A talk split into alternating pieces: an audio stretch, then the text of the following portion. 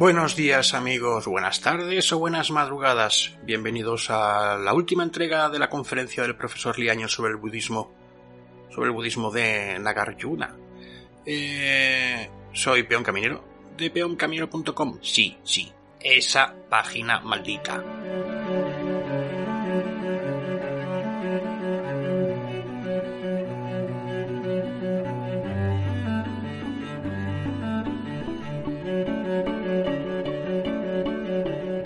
Y de nuevo una entrega no muy larga y tampoco muy difícil, la verdad. Es muy amena, tanto como la primera, pero más corta.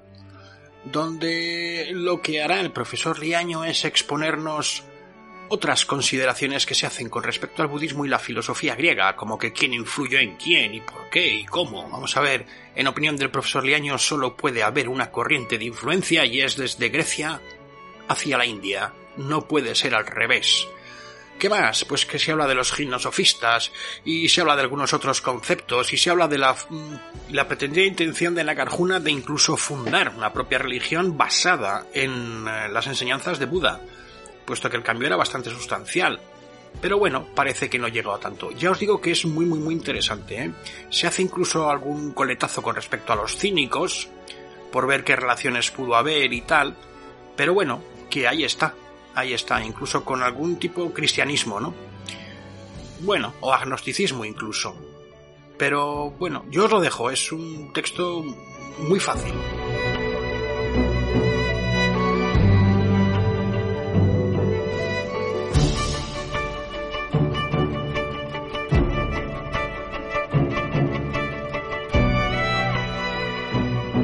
Bueno, a ver, muy fácil. Yo nunca os subo textos fáciles, para eso están otros. Eh, a ver, porque se llega incluso a hablar de Aristóteles. Em, vamos a ver. No creo que os compliquéis la vida, ¿vale? Oírlo y ya me diréis vuestra opinión y demás. Yo insisto que para mí ha sido una, dos conferencias muy, muy, muy útiles para entender el budismo desde un punto de vista extranjero y foráneo como somos nosotros. No son conceptos raros si los transformamos a lo que nosotros ya sabíamos en nuestras corrientes largamente debatidas.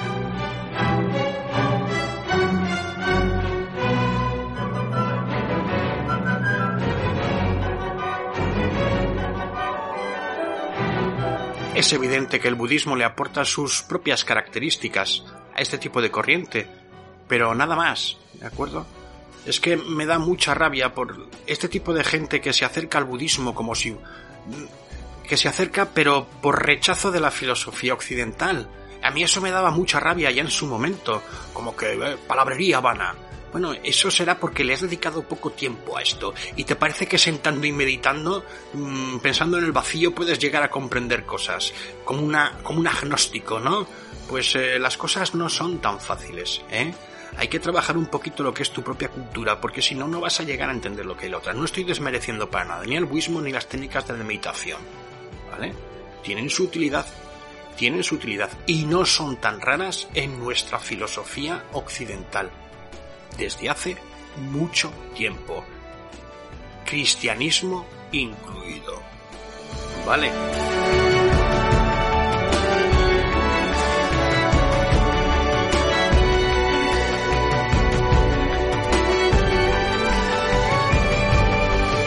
Sin más os voy a dejar con la última parte, la última entrega de la lecture de esta conferencia del profesor Liaño, Ignacio Gómez de Liaño. Nagarjuna y esta segunda etapa filosófica budista. Que lo disfrutéis. Y por lo demás, pues despedirme. Nos vemos en... Gracias por estar ahí. Gracias por estar ahí. Nos vemos en otro podcast si al lugar y os apetece. Mucha paciencia y mucha paz para el camino, queridos amigos. Y nada más, un muy fuerte abrazo, un saludo. Hasta luego.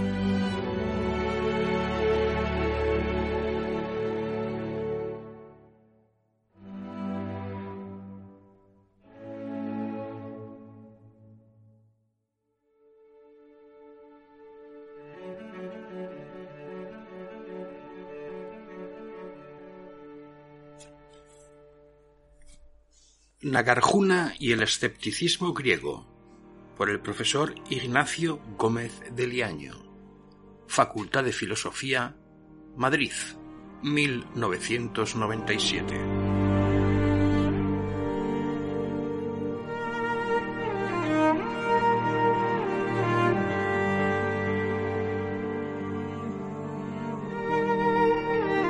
Coincidencias de académicos pirrónicos y madhyamikas nagarjunianos atañen, según hemos visto, a los principales ejemplos o símiles utilizados por ambas tradiciones y al planteamiento general de sus respectivas orientaciones filosóficas, lo que da visos de certidumbre a la hipótesis de que efectivamente hubo relación entre los escépticos y los madhyamikas, y de que esa relación sirve para explicar las coincidencias, pues es poco verosímil que sean casuales.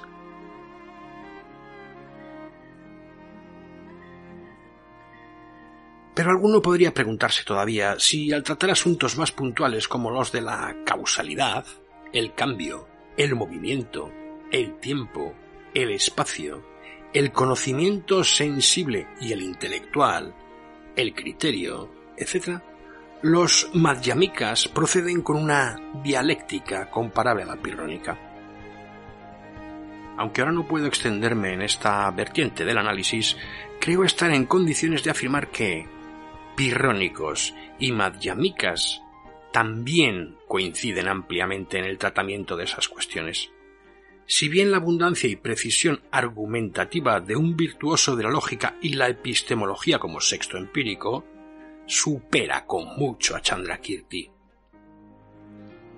Nagarjuna es un caso distinto, pues se expresa con estilizadas fórmulas poéticas, las cuales, debido a su enigmática concisión, precursora del Zen, por cierto, resultan a menudo de una tallada oscuridad, dejando al lector o al comentarista la tarea de completar el razonamiento, del que la carica parece ser sólo la conclusión o un esbozo.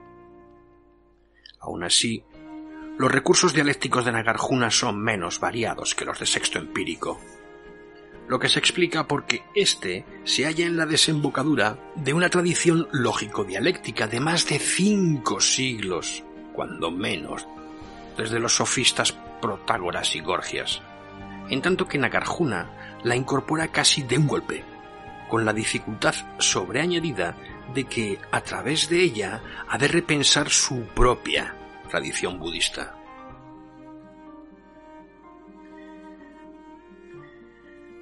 ¿Se puede entonces decir que Nagarjuna fue discípulo de Sexto Empírico?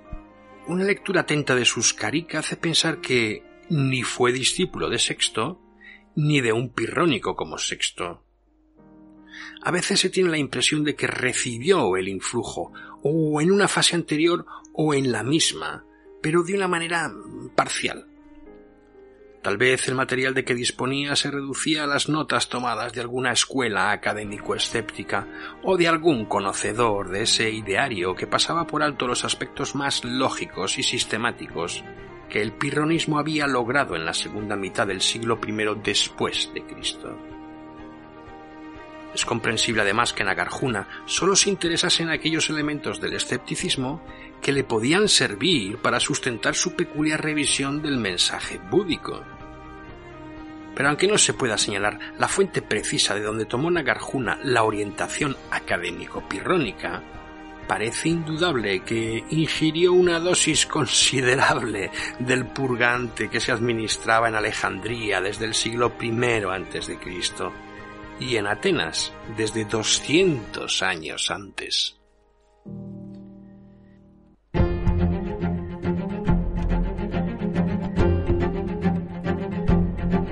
Todavía cabe objetar a la tesis del influjo académico pirrónico en los madhyamikas que las ideas de estos últimos se encuentran ya seminalmente en las enseñanzas de Buda.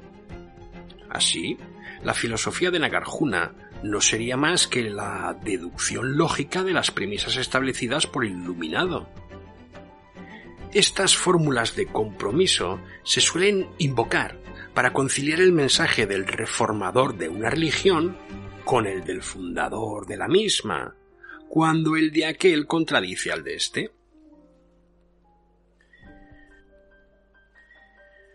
Con esta argumentación no se llega de todos modos muy lejos, pues por lo mismo, como quiera que muchas de las ideas de sexto empírico ya estaban seminalmente en Platón y Sócrates, o en Heráclito, Genófanes, Gorgias y Demócrito, según el propio sexto empírico reconoce, habría que atribuir a esos filósofos la maquinaria dialéctica de los esbozos, lo cual no es razonable.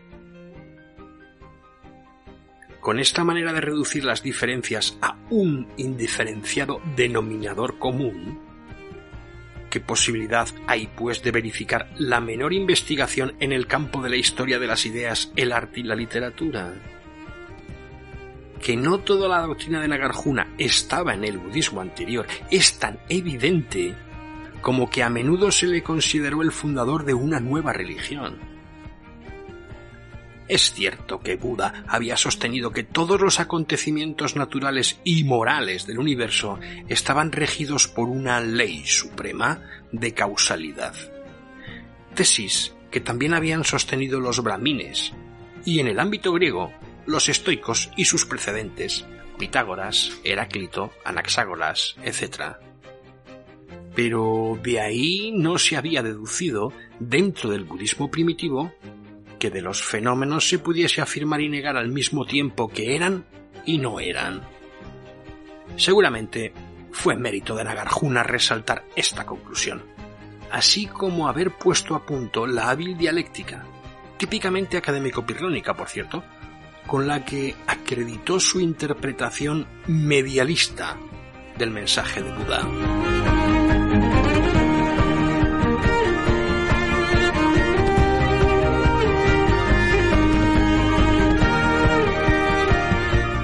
De un influjo indio en los escépticos griegos? Lo más absurdo de esta hipótesis es que, por otro lado, la cronología invalida reside en que, de admitirla, a Sexto Empírico le habrían llegado a través de la India las filosofías griegas de las que el propio Sexto Empírico dice expresamente que el escepticismo deriva y que por su obra se ve que conocía muy bien. En la historia del escepticismo griego se percibe con nitidez la evolución que hay desde Genófanes, Heráclito, Protágoras, Gorgias, Demócrito, Sócrates, Platón y los megáricos, siglos VI, V y IV antes de Cristo. Desemboca en sexto empírico, siglo I y II después de Cristo, a través de Pirrón y Timón, siglos IV y III antes de Cristo. Los académicos Arcesilao y Carnéades, siglos III y II antes de Cristo. Y los pirrónicos Enesidemo, siglo I antes de Cristo, y Agripa, siglo I después de Cristo, abarcando por tanto 600 años de continuadas y acumuladas reflexiones. Nada de eso ocurre en el caso de Nagarjuna, cuyos antecedentes indios son cronológica y temáticamente vagos, y en los casos en que cabe atisbarlos, mucho menos precisos que sus precedentes griegos. A lo que hay que agregar que en tiempos de Nagarjuna, si admitimos que vivió hacia el 150 después de Cristo, la cultura india contaba ya con una sedimentación griega bien atestiguada de más de 400 años.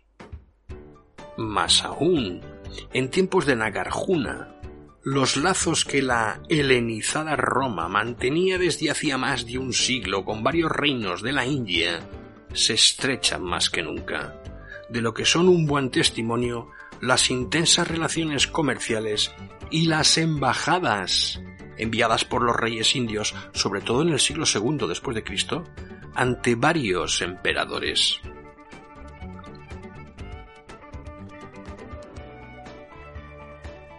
A veces se ha pretendido que la orientación escéptica pudo habérsela inspirado a Pirrón, su relación con los sabios indios. Pues por Apolodoro y Antígono de Caristo sabemos que Pirrón acompañó a su amigo y maestro Anaxarco a la India en el ejército de Alejandro, y que allí trató a los gimnosofistas. ¿Es posible que de ese simple dato se haya podido erigir la teoría de que Pirrón recibió de ellos la orientación de su filosofía, cuando no tenemos ni idea de qué pensaban esos gimnosofistas? Incluso se ha querido ver en estos a monjes budistas, sin pararse a pensar que el budismo no llegó a las regiones noroccidentales de la India donde estuvo Pirrón hasta cien años después. Es poco razonable querer explicar algo perfectamente conocido, como es el origen griego del escepticismo pirrónico de un enesidemo o un sexto empírico, por algo perfectamente desconocido, como es la ideología de los gimnosofistas con los que se topó Pirrón. Y ello sin contar que, dada la rapidez con que a las conquistas indias de Alejandro siguió su regreso a Babilonia, Pirrón no pudo estar más de unos meses en la India, debiéndose todavía aclarar en qué medida contaba con intérpretes fiables. Además, Pirrón, del que no se ha conservado ninguna obra, estaba muy lejos de las sutilezas lógicas de los académicos Arcesilao y Carnéades, o de un escéptico tardío como Sexto Empírico, pero aun cuando sólo poseyese el nivel al que había llegado la dialéctica en su tiempo, no habría podido ser entendido por los gimnosofistas, por la sencilla razón de que una lógica comparable a la que vemos en la obra de un filósofo del siglo IV antes de Cristo como Aristóteles no aparece en la India hasta los inicios de nuestra era, con las escuelas de Nyaya y Vaisejika, que establecen por primera vez en la filosofía india la doctrina de las categorías que divide todo lo cognoscible en tres grupos, sustancia, cualidad y actividad, y determina las relaciones entre las cosas individuales como género, especie o inherencia. No habría que descartar, agrega von Glamsnap, que los Vaiseshikas recibiesen el impulso innovador a través del conocimiento de Aristóteles. El propio Nagarjuna es un testimonio de ese influjo, pues al tratar de la causalidad o condicionalidad, a menudo son en el términos mm, intercambiables, adopta como punto de partida la clásica división cuatripartita de las causas elaboradas por Aristóteles, a saber, causa eficiente, causa formal, causa material y causa final. Así pues, los gimnosofistas con los que se topó Pirrón difícilmente podrían ser maestros de un escepticismo como el que cultivaron Arcesilao y Carnéades, o Enesidemo y Sexto Empírico, ya que la orientación escéptica de todos estos supone un virtuosismo dialéctico típicamente griego, que por otro lado no se sabe que el propio Pirrón consiguiera ni se interesase en conseguir.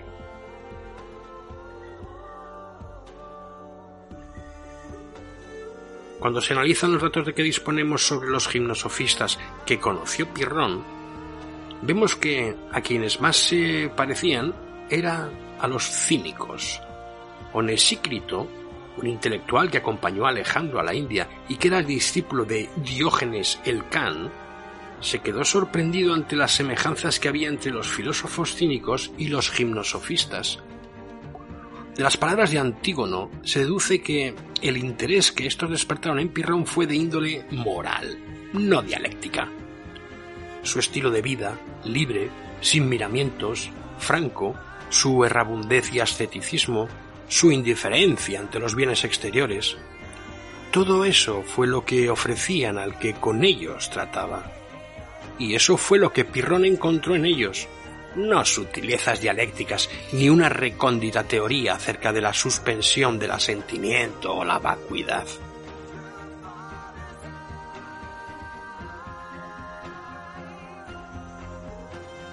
Las numerosas coincidencias de académico-pirrónicos y madhyamikas difícilmente pueden ser casuales, ni el fruto de un desarrollo paralelo.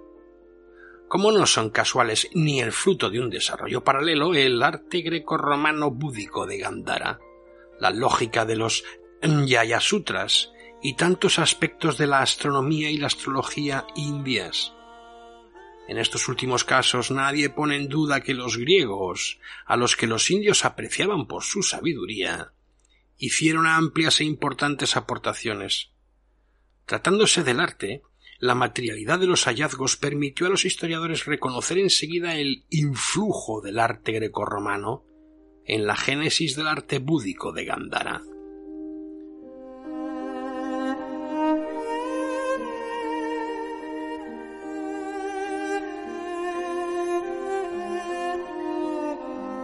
Pero con todo esto no digo, ni mucho menos, que Nagarjuna abriese en la India una sucursal del escepticismo griego, socapa de budismo.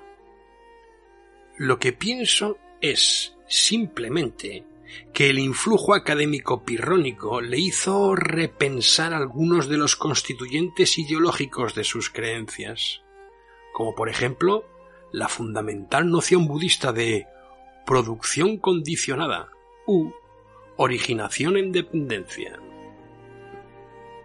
Así como el platonismo y el pitagorismo permitieron al judío Filón de Alejandría repensar la religión de sus mayores, y así como filosofías análogas llevaron a San Pablo, San Juan, Valentín, Justino, Atenágoras, Clemente de Alejandría y Orígenes, entre otros teólogos de los siglos I, II y III, a repensar el mensaje original cristiano. De la misma manera, en un momento en que la cultura grecorromana se hacía sentir con fuerza en la India, Nagarjuna representa el intento de repensar el budismo desde la clave académico-pirrónica, por estimar que era la que mejor se adaptaba al budismo o a la idea que Nagarjuna tenía del mensaje del mejor de los maestros.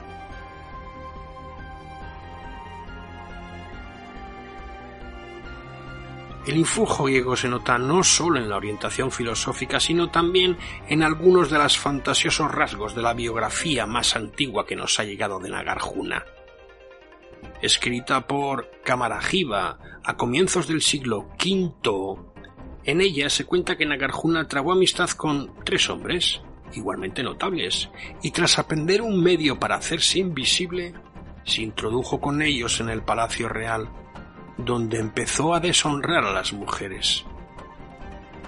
Su presencia fue descubierta por las huellas de sus pies, y los tres compañeros de Nagarjuna fueron cortados en pedazos. Solo él se salvó después de haber hecho el voto de entrar en la orden religiosa budista. Pienso que este trazo biográfico se inspira en un pasaje de la República de Platón, una de las obras filosóficas más difundidas en la antigüedad, donde al inicio del libro segundo se relata que el pastor Gigés, habiendo descubierto un anillo que otorgaba la invisibilidad, se valió de él para introducirse en el palacio real y tras matar al rey, casarse con la reina. También Cicerón menciona en De esta fábula, como Heródoto, al referirse en el libro primero de las historias a la relación de Gigés con la reina de Lidia, no habla para nada del anillo. Es posible que Platón sacase de su propia cosecha el detalle maravilloso de la invisibilidad de Gigés. De ahí debieron tomarla los madhyamikas, que forjaron la leyenda de Nagarjuna. Además, así como la anécdota de Gigés le sirve a Platón para trazar los memorables retratos del injusto perfecto y del justo perfecto, de la misma manera, Camarajiva la utiliza para mostrar cómo Nagarjuna, de ser un perfecto malvado, se convirtió en un hombre justo, gracias a su conversión al budismo. Los tres hombres que acompañan a Nagarjuna parecen ser un eco de las tres almas que hay en el hombre según la doctrina platónica. La concupiscible, la irascible y la intelectiva. O de los tres tipos humanos del agnosticismo, doctrina que se basa en la de las tres almas.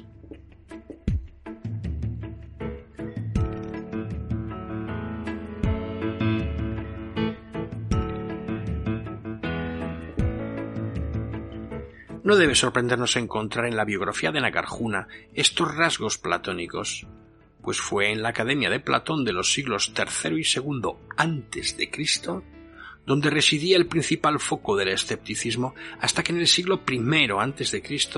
se constituye como escuela independiente en la ciudad portuaria de Alejandría, donde consta la presencia de visitantes indios en los primeros siglos de nuestra era.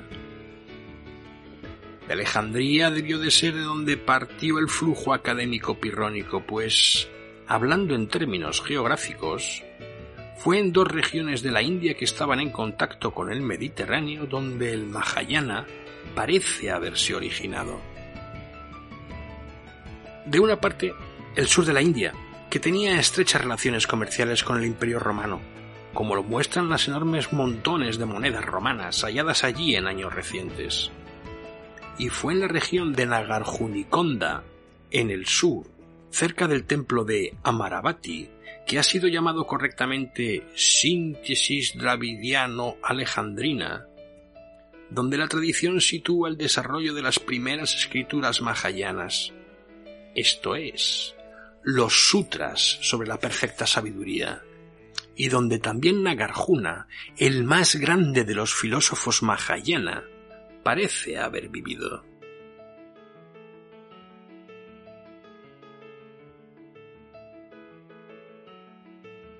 situado entre las enseñanzas del budismo y las de la tradición helénica.